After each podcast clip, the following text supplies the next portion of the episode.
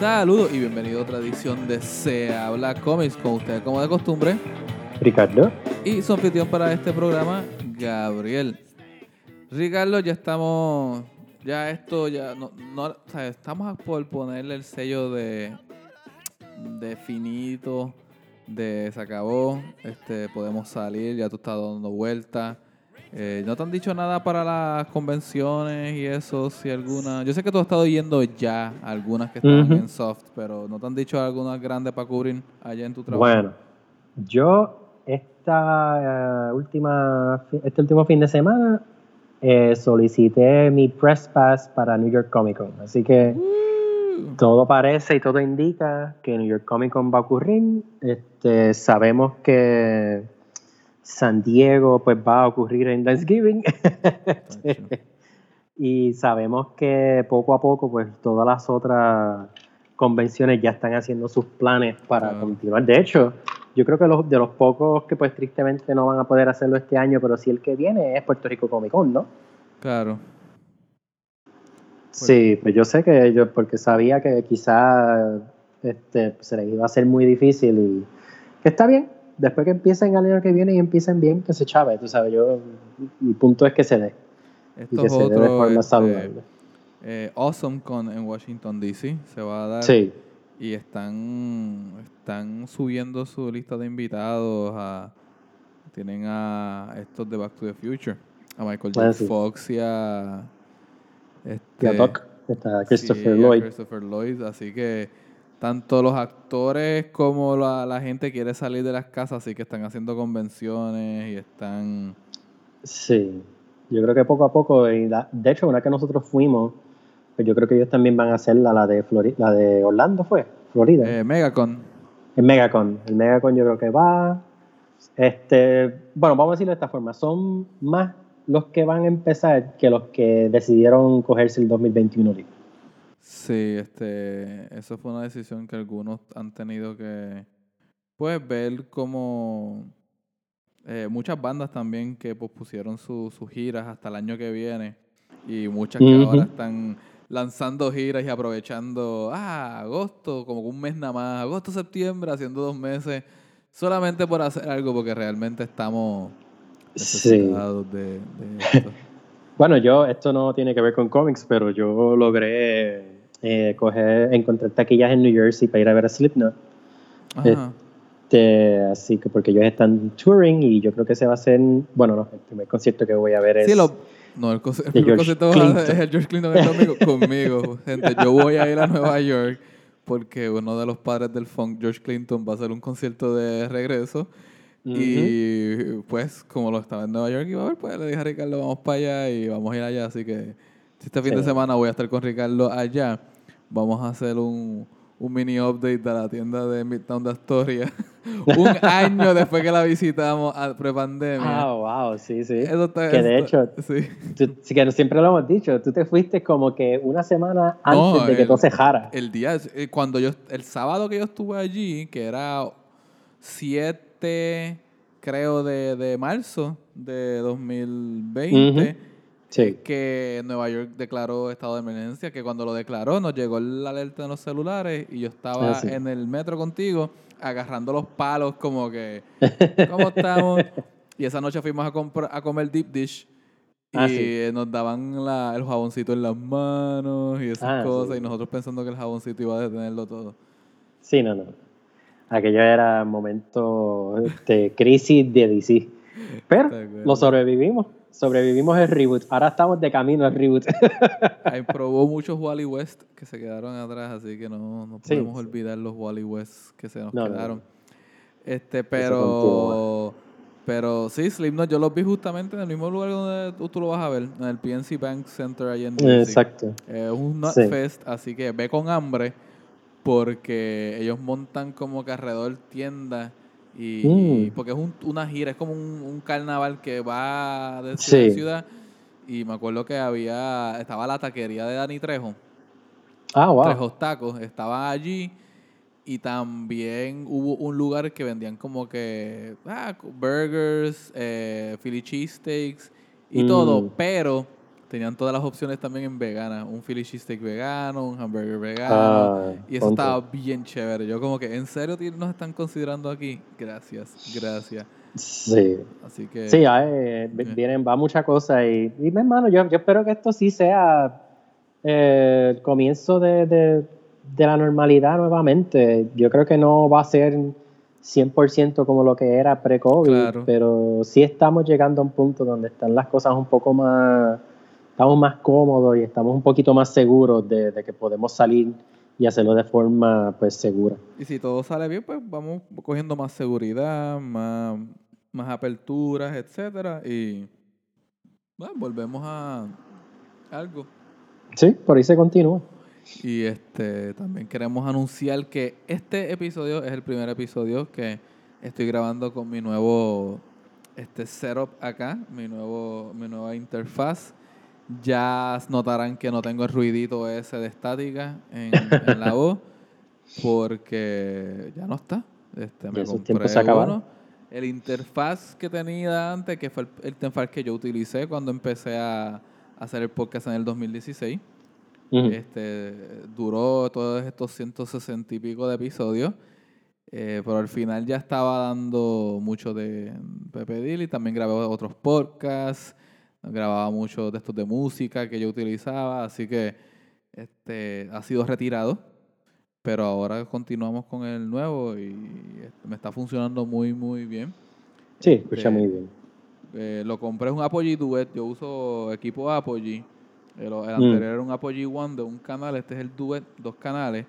Pero me estuvo bien curioso que la, la compañía no los estaba vendiendo. Cuando yo fui a comprarlo, eh, no estaba en venta en ningún lado, estaba descontinuado. Y pues tuve que ir a eBay, conseguí una, una copia eh, en nueva, como que casi nueva en caja. Y eso fue lo mismo que yo hice con el anterior. Yo compré el anterior en el 2011 en caja, pero era como que like new, como nuevo. Y este lo compré como nuevo.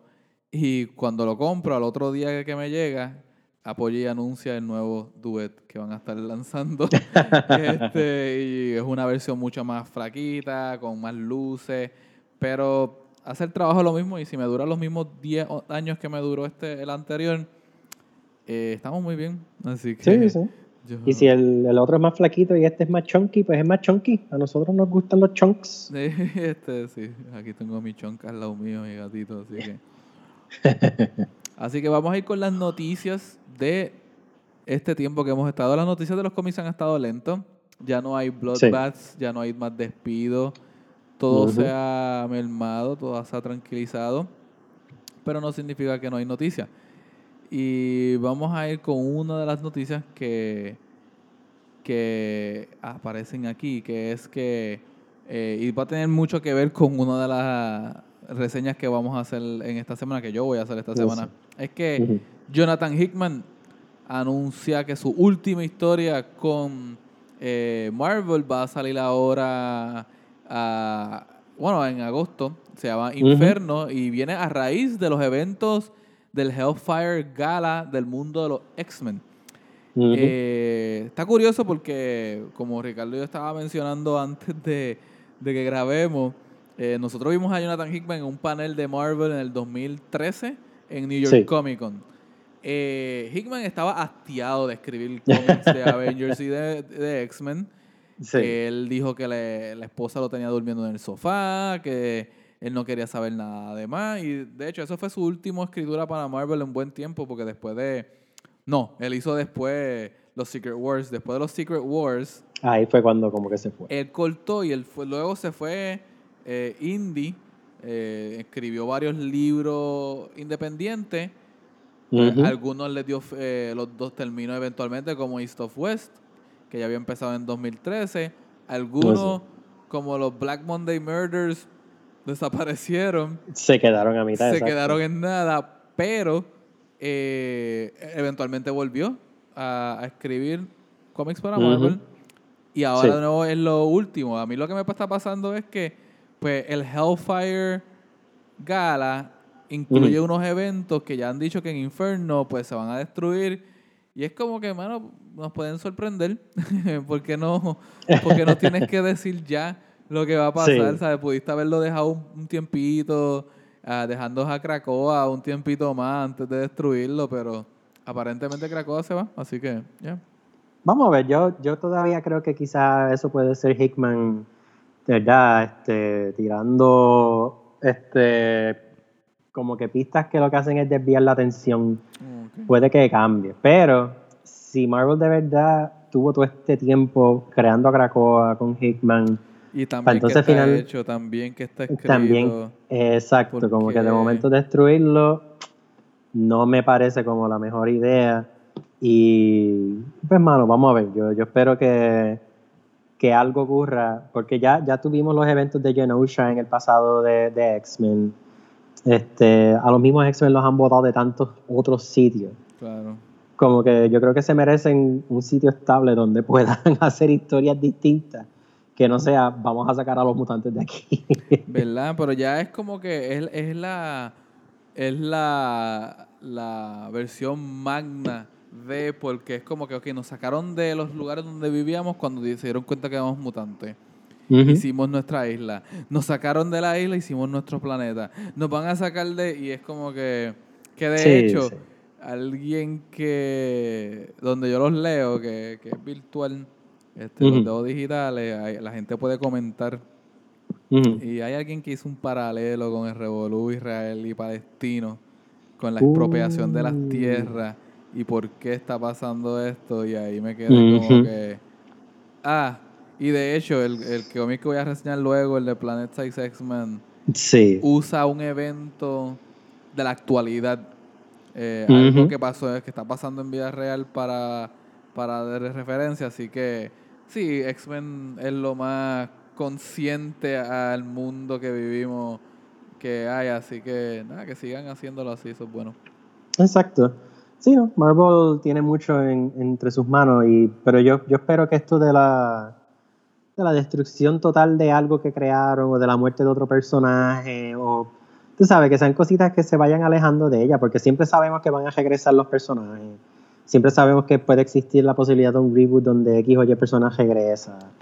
Eh, no sé estamos ya un poquitito pues más más adentrados en esto. Vamos a tratar de hacer algo más, más único. Sí, vamos a ver. Así que va Vamos a ver. Bueno, pues yo lo que quiero anunciar es rapidito, pero yo creo que lo está haciendo de una forma muy interesante y es que Todd McFarlane se está preparando para darle inicio a su Spawns Universe que sale este miércoles que viene. Y de verdad que McFarlane ha, sabe, lleva tiempo promoviendo verdad lo que va a ser este primer universo compartido de Spawn. Eh, vamos a tener varias series de Spawn este, a nivel mensual.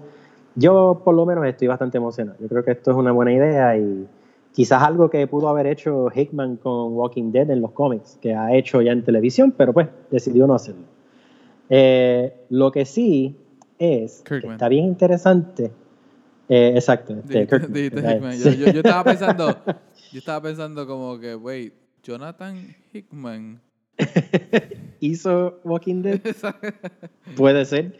Este, pero lo que sí me está interesando mucho que le está haciendo es que de tantas portadas clásicas icónicas que tiene McFarlane y como últimamente en la serie él ha estado trayendo eh, versiones de Spawn que han salido antes ya en la acogida y unos personajes como The Redeemer y, y este Clown, este, él está presentando entonces una línea de figuras que va a sacar para Spawn Universe, pero la promo como tal es la figura haciendo la portada que él hizo una vez. Y, y de verdad que les están quedando Yo vi, la de, yo vi la de Violator con Clown. touch. Sí, la- es que las figuras se sienten como las figuras originales que él sacó en el 92. Ujú. Y me gustan Sí, sí. por eso. Sí. Pues aquellos que estén interesados en el cómic lo van a tener la semana que viene. Yo los recomiendo.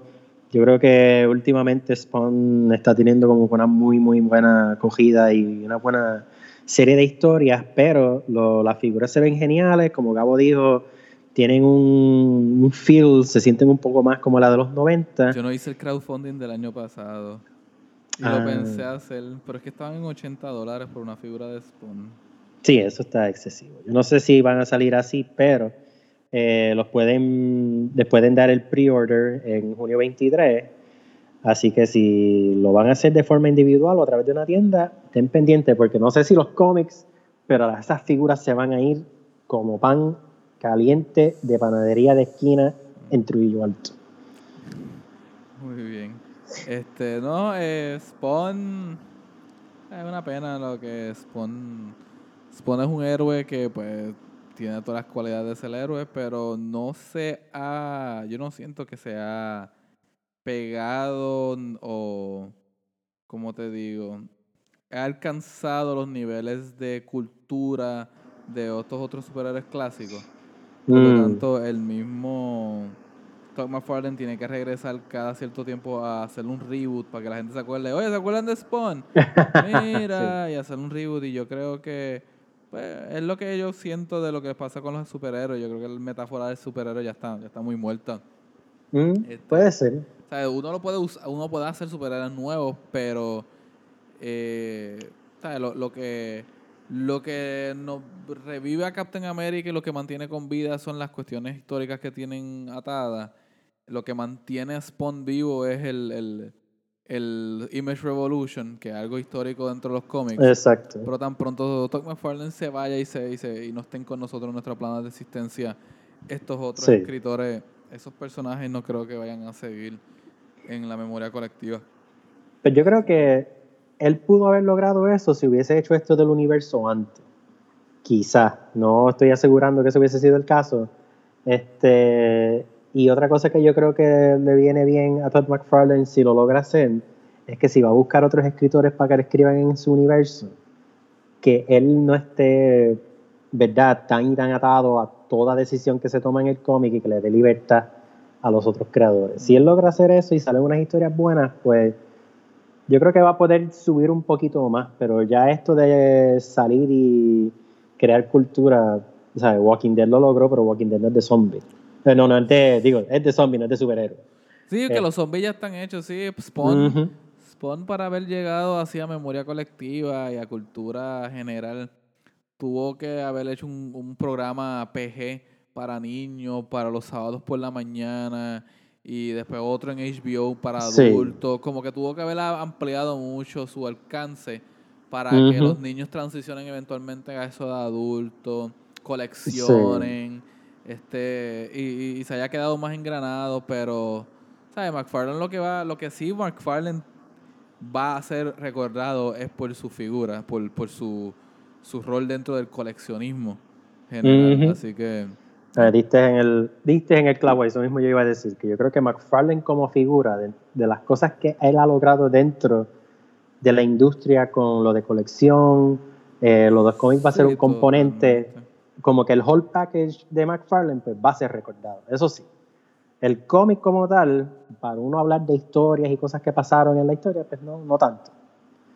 Pero como quiera, ya es una leyenda y, y- y va a ser parte de, de- de la leyenda de la industria de los cómics. Yo, yo empecé en los cómics seriamente cuando chiquito, con, por Spawn, y después de un tiempo me, yo me dediqué a coleccionar los primeros por lo menos como que 50 issues de Spawn, llegué como hasta el 20 y pico o el 30, y yo los, los releí, y yo me di cuenta que el inicio de Spawn es la cosa más no, como digo esto, no hay coordinación en la escritura.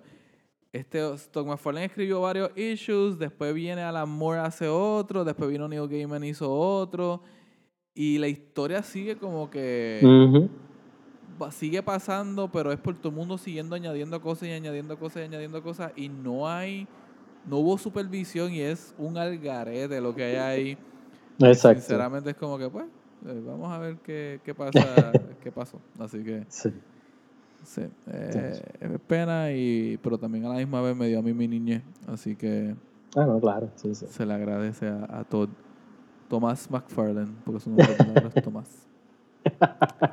Bueno, vamos a ir con la reseña de la semana, porque la gente aquí viene a escuchar las reseñas, no viene a escuchar las noticias. En verdad, creo que es al revés. Yo creo que escuchan las Sí, yo creo que y, se, y se van. A mí no me importa lo que tú leíste. Exacto. Vamos a empezar con la primera. Mira esa porquería.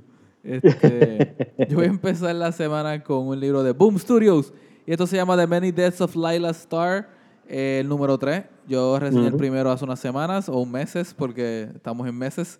Eh, esto está escrito por Rambi y con arte de Felipe Andrade. Eh, la historia de eh, Laila Star me gusta porque tiene que ver mucho con la mitología india, de la India, los dioses de la India.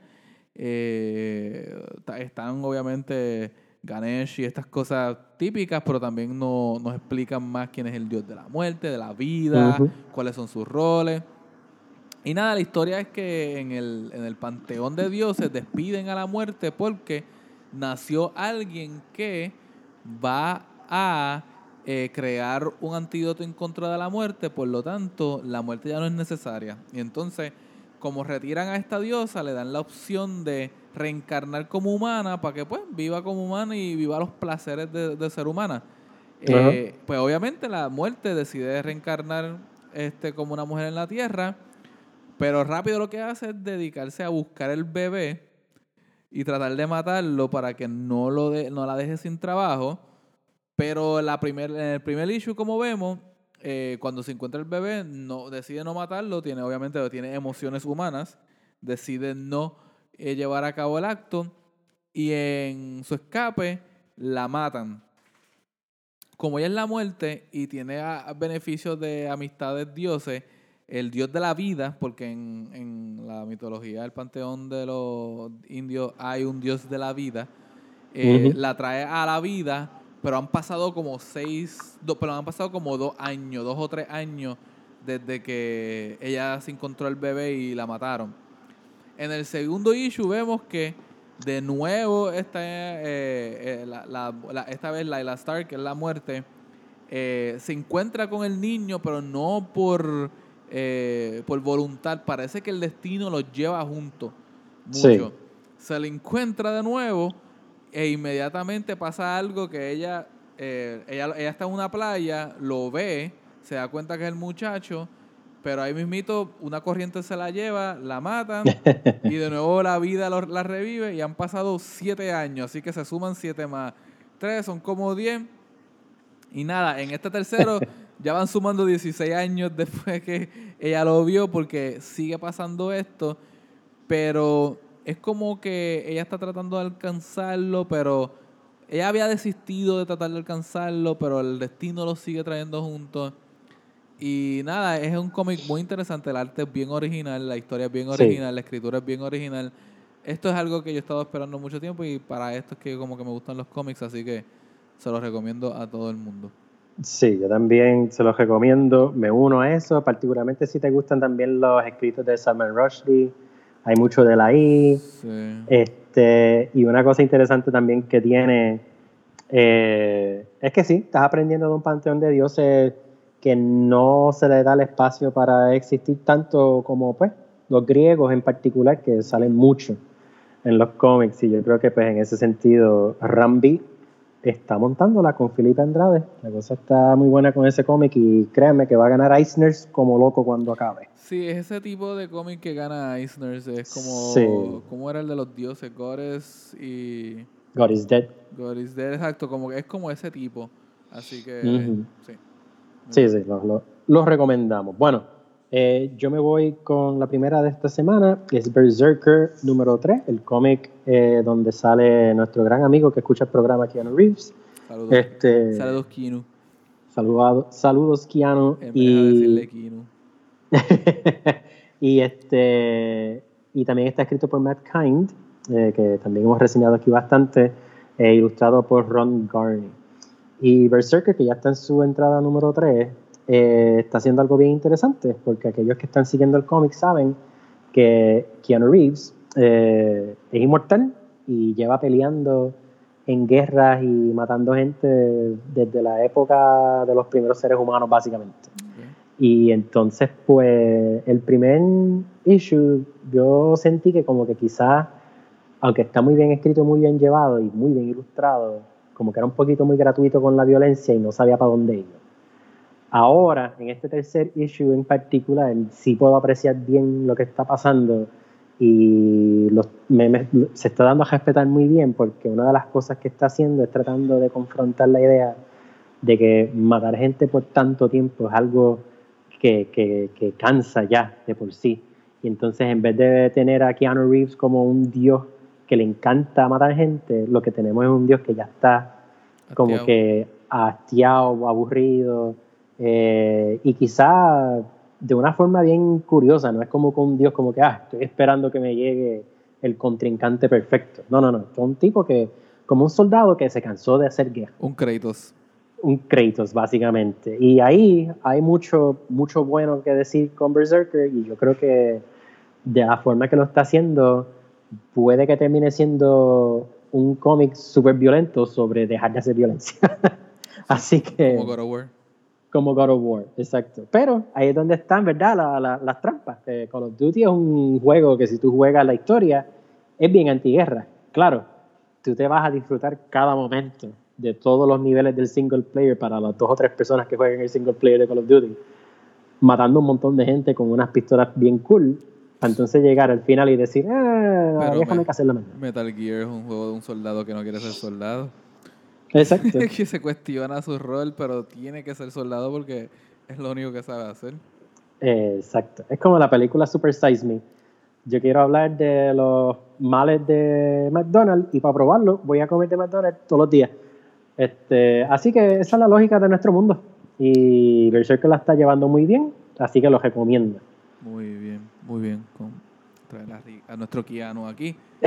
Este, no lo he leído, también que yo pienso que ese cómic es lo que se llama un gimmick, un, un Sí. Catch-22. Esa historia de... De hecho, hay un, hay un manga que se llama Berserker, así que esa historia de esto es bien... Yo creo que es bien reciclada, refrita. No sé, tendría que pasar algo bien magno para, para yo leerlo.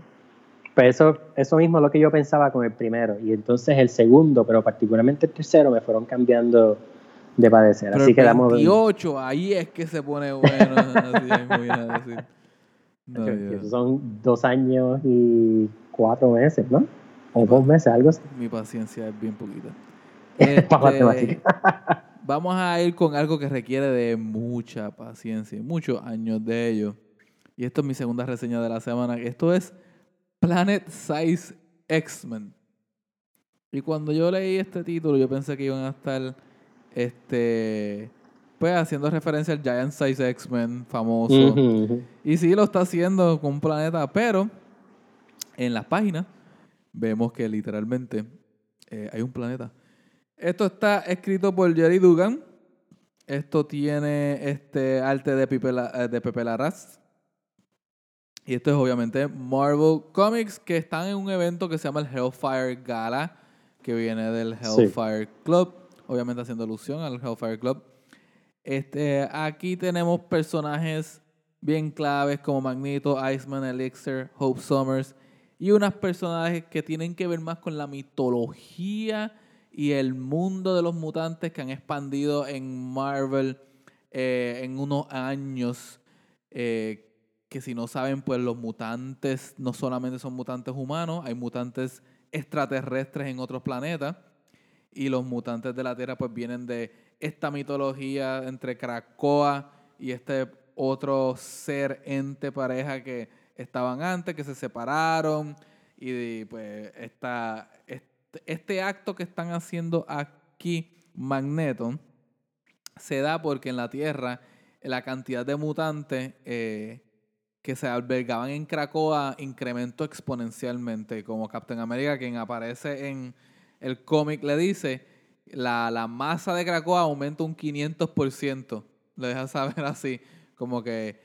Y vemos que una de las formas que eh, los mutantes se han mantenido pues sirviendo el mundo de los humanos y sacando economía económicamente es vendiéndole medicinas y otros recursos, obviamente a unos niveles menores que son aptos para humanos. Pero tenemos que, pues, como el mundo está tan sobrepoblado, ya los límites de esa producción se están viendo. Y para evitar esto, eh, estos Magneto y los otros mutantes se inventan revivir un planeta que, que lo hacen de la forma más algarete porque Magneto es quien detiene el planeta que los planetas en su sedimento lo que tienen en su, en su centro lo que tienen es metal y hierro Ujú. lo Sí, sí. controla. Después viene un, un mutante que manipula el fuego para hacer que el centro del planeta empiece a revolver, que no, todos los planetas viven porque hay un centro, este, el core, lo que se llama, que está movi- moviéndose y luego traen otros planetas, eh, otros mutantes de otros planetas que tienen poderes sobre la naturaleza para forestar y habitar el planeta y es un, un proceso bien interesante. Pero tú te das cuenta que los mutantes aquí ya están su- super- sobrepasando sus límites de lo que eran antes, que eran como que peleas de, de, de humanos. Sí, sí. Este, ya- ya es otra, esto es otra cosa. Pues el planeta se llama Arraco, que Araco era el pareja de, de Krakoa. Este, Araco yo creo que también, me imagino que ha- habrá salido de Arrakis, de Dune. Me imagino que se, se Eso puede ser, fíjate. algo. Ahora Yo- que lo dice. Sí, Sí, yo siempre que lo leía, yo estaba, tú te quieres decir Arrakis, pero pues eso. Y nada, este, esto está pasando como preámbulo al Hellfire Gala. Sabemos por la serie de Hickman que algo va a pasar en el Hellfire Gala, que pues algo va a pasar con todo esto. Me- Exacto. Me, gusta que los- todos los mutantes están envueltos, mencionan a Legion, hacen un retconning de, del hijo de de Richards. Este, De Cable. No, no, no, no. De, eh, de Ri- Richards, el hijo. Este, ¿Cómo es que se llama? Ah, sí, sí, sí, sí, este, ya sé cuál tú dices. Ay, Yo no me acuerdo si era. Malcolm Richards o... No, es un nombre mucho más tontito. Este, Sí, sí. Que él había sido un mutante, ¿te acuerdas? Que sus poderes eran de mutantes, pues ya no. Aparentemente el rec... Bueno, al principio él no era mutante, después le hizo, lo hicieron mutante y ahora pues ya no es mutante de nuevo, ¿ok? So, pues aquí están Sí, retconning, aquí están tratando de darle un... Franklin, Franklin Richards. Franklin, es Aquí están tratando de, de da- pues, este, darle, filtrar este universo de los mutantes. Está interesantísimo. Yo quiero saber qué rayos pasa en el Hellfire Gala entonces finalmente. Sí. Y lo que es esto y Way of X, yo creo que son excelentes libros de los X-Men que están corriendo hoy día. Así que se los recomiendo extremadamente a todo el mundo. Sí, no, Gabo lo dijo ahí completo y yo estoy totalmente de acuerdo. Lo único que yo añadiría es, tú sabes que cuando uno está creando una historia y todo lo que existe dentro de esa historia, eso se llama world building, Sí. ¿verdad? Pues este cómic es literalmente Es de eso. Sí. Este, es literalmente crear un mundo donde los X-Men pueden coexistir, vivir, pero también de lo que conlleva creativamente, ¿verdad? De como crear algo así y de montar toda esta la- y situación para crear- ellos. Y crear mitología, porque... Ujú. Pues literalmente ellos no están discutiendo esto aquí, en Way of X lo están discutiendo, pero Sí. si tú sí. creas un planeta, tú eres el dios de ese planeta, Lambón. Sí, sí. O sea, Magneto, o sea, esa es la cosa. Yo estoy viendo a Magneto creando el planeta y digo, tú sabes que ustedes son dioses ahora mismo. Ustedes, lo que, los poderes de ustedes ya están a nivel de dioses. Ya ustedes De no dioses. son mutantes humanos, ustedes son dioses. Así que, sí, es eso. Y por ahí va la cosa. Y el mismo Way of X, que es de Nightcrawler tratando de darle Hacer una sentido, religión, sí, exacto, de darle sentido Hacer a una religión. Yep, yep. es genuino. Y todo aquel que esté interesado en este proceso creativo, de, de cómo se crean las cosas, lean X-Men. De verdad que eso es algo que nunca pensaba que iba a decir y de verdad que, que se ha ganado ese, eh, ese título. Pero Definitivo. eh, yo continúo con algo que no necesita crear un mundo, pero que está haciéndolo más o menos dentro del marco del horror. Un cómic que se llama The Silver Coin. Eh, The Silver Coin eh, en esta semana ya va por el ejemplar número 3. Y es una antología de horror donde todas se comparten un elemento en común y es que en todos los eh, issues se encuentran una moneda Silver coin. el silver coin que va. ¿Viste? Y ese silver coin, según tengo entendido, parece que la cosa es que es una de las monedas de Judá. Y entonces, esa moneda, esa moneda, entonces lo que hace es que como que trae hacia adelante los deseos de una persona, pero pues dependiendo de cómo uno los trabaje, ese deseo te va a consumir. Más o menos vas a pasar por el mismo este proceso por el cual pasó Judas, que lo llevó pues a la muerte. Eh, el primero es de un músico que usa la moneda como un pick para su guitarra Eh, el segundo es de una niña que le hacen bullying en un campo eh, que se parece mucho al de Crystal Lake de Jason, eh, de Friday the 13th. Y este es de unos muchachos que joban una casa. Y una de las cosas que se joban cuando ya ellos mismos estaban hablando y diciendo, para que nosotros podamos hacer esto bien, no nos los podemos robar todo, para que no haya tanta sospecha. Esta muchacha encuentra esa moneda nuevamente y se la tumba.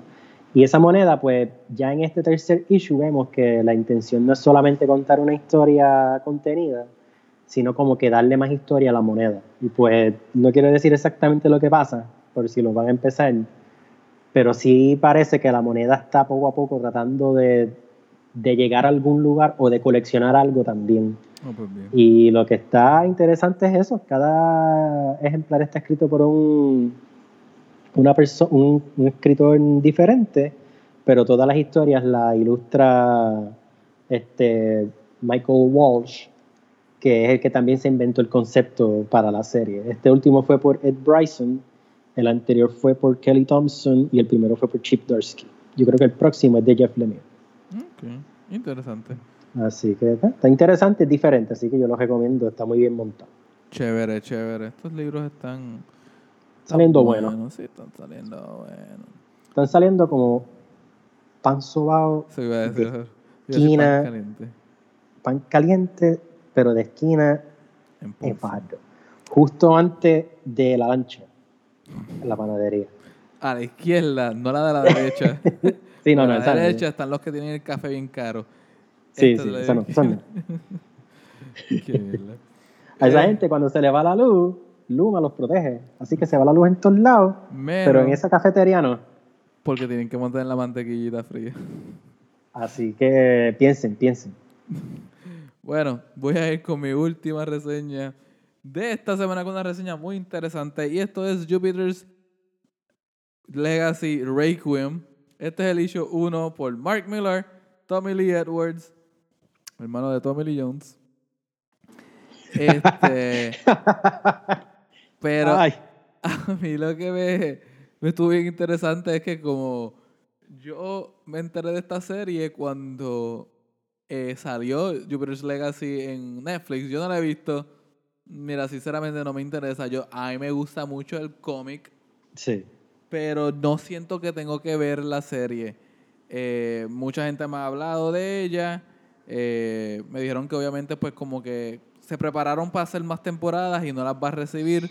No, ya se acabó. Ya de por sí, a mí, se me, a mí me cuesta decirme que me gusta un libro de Mark Millar, así que ya estoy diciendo mucho, pero eh, quien me dijo de esto fue Giancarlo de Metro Comics, que estábamos hablando de la serie y yo le digo, mira, yo como que no quiero ver esto porque a mí Mark Millar para mí es una persona que se aprovecha de la, pues, de la comercialización y lo que quiere es vender. Y él me dice, wait, there's more, viene una serie nueva de cómics. Y yo, ¿qué? Y él, y yo, ay, este hombre va a ah. seguir sacándole jugo a esto. Pero sorpresivamente me gustó. Este, Jupiter's Legacy Requiem explora tanto el futuro después de lo que pasa después de eh, el, evento de Season 2 de Jupiter's Legacy pero a la misma vez va para el pasado y explora lo que pasó en la isla cuando esta gente fue a y encontró los poderes. Sí. Y eso está bien interesante porque eso es algo que en la serie original decían, ah, fuimos a la isla y regresamos, no se ha hablado nunca más de lo que pasó ahí. Y yo... Exacto. Yo como que, ok, vamos a dejarlo ahí. Es un plot device, pero yo como que podemos explorar eso. Y finalmente lo están explorando, así que... Eh, sí, tienes mi atención, señor Millar. Vamos a ver qué, para dónde vas con esto. De verdad que sí, particularmente por lo que revelan en las últimas páginas, yo estoy bien interesado. no, por eso mismo yo quiero saber qué rayos pasó, porque no se supone, yo como que... Mm, no se supone que tú tengas superpoderes después de eso, pero todo apunta a extraterrestre, gente. Todo apunta a extraterrestre, que es algo que tampoco se había discutido en, la serie, como que eso no había aparecido, así que... Sí, yo creo que se menciona algo bien rapidito, pero lo de la isla se pasa y ya. Así que, sí, no, esto, esto pinta bien. Yo, yo también en- me monto en el mismo bote con Gabo. Ay, parece que alguien, en un alguien tiene un poder que puede apagar los poderes de otras personas. Ah, sí, eso, está al genial. garete, eso está al garete en lo que está. Bueno, eso, Eso está salió en X-Men la película 2. ¿Te acuerdas? La, la nena que, pod- que cualquier mutante que se le acercara le cancelaba los poderes. Ah, sí, sí, sí, sí, se le acerca pierde todo el pelo y como que se hace humano de nuevo. Se, se convierte en Frasier. Se- ¿Ese era Fraser? Ah, ¿verdad que era? Porque yo me imaginaba al nene de... el muchacho. Ah, no, no, digo, en la, sí, sí, sí, en las nuevas sí, es el, el chamaquito este, pero en las viejas, este, la tercera, que era después de las más malas, eh, era Frasier, Kelsey Grammer. Kelsey Grammer, yeah. Sí. Así que sí, gente, ya me hemos mencionado a Frasier. Yo creo que hemos llegado a un, un gran logro aquí en Sabla Comics. Que Frasier también nos escucha. Y él tenía su propio podcast en el show de Frasier. Así que el círculo se tiene- cierra. él tiene un show de radio, por favor. Él era un profesional. Exacto. Bueno, pues yo me voy entonces con mi última reseña. Yo me tiro aquí a Tom King y a Bilkis Evely con su nuevo cómic de Superwoman, uh, o Supergirl, quiero decir, Wonder of Tomorrow. Y pues, Tom King y Bilkis Evely aquí están haciendo un buen trabajo de fantasía, eh, pero que toma mucho prestado de una historia de vaqueros que se llama True Grit. Y es que el cómic sigue a una muchacha que vive en un planeta bien lejos al nuestro, que tiene un sentido medio, medio western vaquero. Este, y entonces pues esta muchacha ve como una persona le mata a su papá. Y la muchacha, al no tener las habilidades para conseguir a este muchacho, a este hombre criminal, eh, se va por una barra y encuentra que ahí está Supergirl. Y como que la convence para que la ayude a buscar al asesino de su padre. Y si usted no ha visto True Grit, es lo que yo acabo de describir es casi palabra por palabra la trama de True Grit. Lo único que en este caso, como es un cómic de DC y es de ciencia ficción, pues eh, toma lugar en un mundo bien fantástico, con, con un montón de razas de extraterrestres, mucho color. Eh, para serles honesto, se siente mucho como un libro de ciencia ficción de los 50, de los 60. Ok. Este, y de verdad que no puedo decir que está súper bien escrito todo el tiempo. Eh, creo, creo que algunas veces como que Tom King hace que Supergirl suene como un personaje que no es.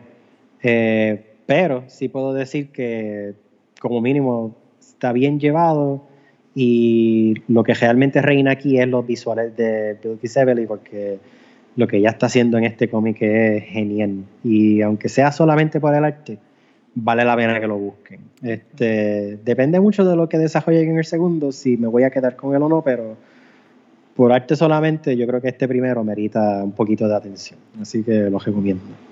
Yo, no sé, me dice Supergirl y Tom King y me acuerdo de, de Gotham Girl y lo que pasó ahí. Y como que no, no sé si él sabe Mm. manejar este tipo de, de personaje. Pues ah, cuando el cómic acaba, yo estoy ahí mismo. Yo estoy como que, mira, en el segundo issue me la puedes dañar por completo o puedes demostrarme que aprendiste. Ok, ok. Vamos a ver. Vamos a ver. Entonces, con eso cuadramos nuestra semana de cómics. Estamos aquí viendo para dónde nos dirigimos hacia el futuro. Estamos tratando de ver si, si cambiamos los días. Vamos a ver qué se nos hace más cómodo, si durante la semana o qué. Pero vamos a seguir tratando de, de seguir con esto, porque hay gente que nos escucha, créanlo o no. Sí, sí. Hay gente que nos escucha y estaremos este, leyendo más cómics. Y pues, sí, a mí, a mí lo que más me mantiene leyendo cómics es este programa para tenerlo. Y cuando yo pienso que ah, ya me cansan todos los cómics de, de superhéroes o algo así, aparece algo como Planet Size X-Men. Y te da apa- nueva vida. Sí, exacto. Y como que empiezas de nuevo y es como que ah, tengo que- vamos a quedarnos un ratito más. Sí, sí. Así que vamos a seguir leyendo cómics, vamos a seguir hablando de cómics. Y Ricardo y yo estaremos con ustedes desde los Nueva York, la próxima Sí. que nos veamos, así que hasta luego. Hasta luego.